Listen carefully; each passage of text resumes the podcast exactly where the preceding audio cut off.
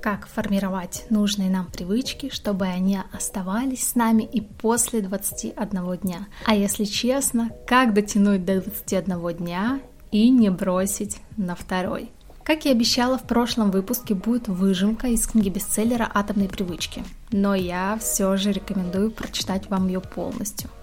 Это подкаст «Накопленный потенциал» и я, Евгения Авдеева, настоящий психолог, коуч и человек, который тоже стремится оптимизировать свою жизнь через создание привычек. Погнали! Автор книги Джеймс Клир отвечает на вопрос, что конкретно необходимо делать, чтобы правильно и надолго сформировать хорошую привычку или избавиться от плохой. Под хорошей я буду подразумевать нужную вам, так как у всех понимание хорошего разное. Но для начала зачем нужны привычки? Привычка — это действие, ставшее для нас обычным, постоянным, мы даже говорим привычное действие, да? Действие, которое вы делаете не задумываясь, оно не требует сильных волевых или умственных усилий. Это нужно, чтобы не засорять нашу оперативную память, оставлять ее свободных для больших свершений. Если нужно будет придумывать гениальные идеи, новые решения, наш мозг будет не настолько уставшим. Привычки нам помогают добиваться поставленных целей, развиваться, совершенствоваться, быть продуктивным, эффективным, как все, как мы любим, строить и сохранять хорошие отношения, заботиться о здоровье, о красоте, о фигуре, в зависимости от желаемых вами привычек. Я сформировала 10 пунктов, Третий седьмой мои самые любимые. Там то, что мне лично очень помогает. Первое, что советует автор, для того, чтобы изменить свои привычки и внедрить новое, необходимо осознать уже существующее. Чтобы сделать это эффективно, можно создать карточку или заметку с привычками, записать все то, что выполняете в течение каждого дня регулярно или в течение недели, например. Для ленивых вариант хотя бы начните их замечать. Второй шаг – запланировать выполнение конкретной задачи которая должна потом в идеале стать привычкой. И сделать это предельно точно. Например, заниматься спортом – очень размытая формулировка. А приседать 50 раз каждое утро уже более понятное нашему мозгу. Третий пункт, как сказала мой любимчик. Это принцип наложения привычек. Для того, чтобы внедрить новую привычку, нужно взять за основу уже имеющуюся и прикрепить, как паровозиком, к ней следующее действие. Например, есть чистка зубов, которую мы выполняем регулярно, и прикрепить к ней приседания регулярные. Или параллельно делая, или друг за другом делая – мозгу легче внедрять эту задачу, эту новую привычку, нет необходимости искать в пространстве временном место, когда это нужно будет делать.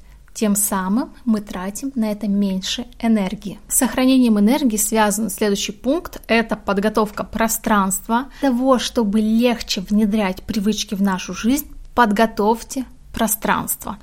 Например, заранее положить книгу на видное место, оставить кроссовки у двери, подготовить форму, сделайте так, чтобы никакой дополнительной энергии в момент, когда нужно будет выполнять ту задачу, вам уже не требовалось. Пятый пункт. Сочетаем приятное с полезным. Снова на помощь приходит принцип наложения привычек, и тут я приведу на примере. Я знаю, что многие внедряют в свою жизнь привычку проходить ежедневно более 10 тысяч шагов. Но с сидячим образом жизни это не всегда получается, и не все любят так много ходить. Что я внедрила в свою жизнь? Я очень люблю слушать подкасты, интервью, смотреть видео на ютубе. Я делаю это параллельно, совмещая приятное с полезным. Шестой пункт, который выделяет автор, и я его, конечно, очень поддерживаю, серьезной побуждающей силой к изменениям обладает для нас окружение. Это тот самый социальный фактор, о котором я говорила в прошлом выпуске. Для того, чтобы выработать желаемое поведение, нужно стать частью среды, в которой ваша новая привычка является уже нормальной. Например, присоединиться к обществу подкастеров, если вы только собираетесь начать записывать подкасты. Присоединиться к тем, кто занимается йогой ежедневно по утрам. Они делают уже на протяжении какого-то времени, для них это норма, И для вас со временем встает это тоже нормой. Седьмой и опять же один из моих любимых пунктов – это создание мотивационного ритуала. Это может быть, например, какая-то настраивающая песня перед необходимой вам задачей. У меня таким ритуалом является прослушивание подкаста. Я могу послушать и сесть, заниматься работой или выполнять какую-то необходимую задачу.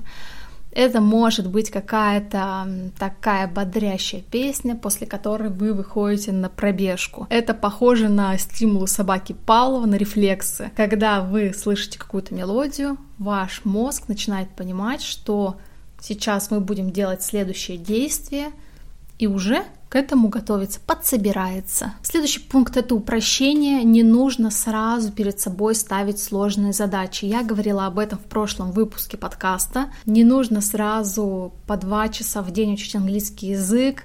Не нужно пытаться стать супер высокоэффективным человеком. Автор вообще говорит о том, что достаточно начинать с двух минут. Двухминутные привычки. Две минуты английского, две минуты занятий спортом, две минуты пробежки. И этого более чем достаточно для формирования привычки. Следующий пункт — это отслеживание процесса. Все знают, что такое трекер привычек. Можно распечатать, можно от руки начертить таблицу, можно скачать приложение — это важно для того, чтобы нам самим себе показывать, смотри, ты уже три дня сделал, четыре дня, пять, какой ты молодец. И опять же отмечать, конечно, пропуски.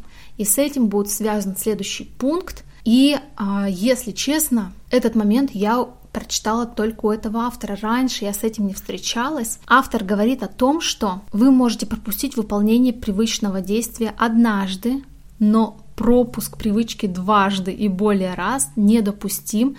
Это формирование уже другой новой привычки, вот этой нерегулярности. Поэтому, если вы пропустили однажды, продолжайте, ничего страшного. Если вы пропустили дважды, трижды и более раз, начинаем сначала. Вот так. Надеюсь, этот выпуск подкаста даст вам пищу для размышлений, возможно, привнесет изменения в вашу жизнь, делитесь со мной. И как минимум вы хорошо провели время. И я вас за это благодарю. До встречи в следующем выпуске.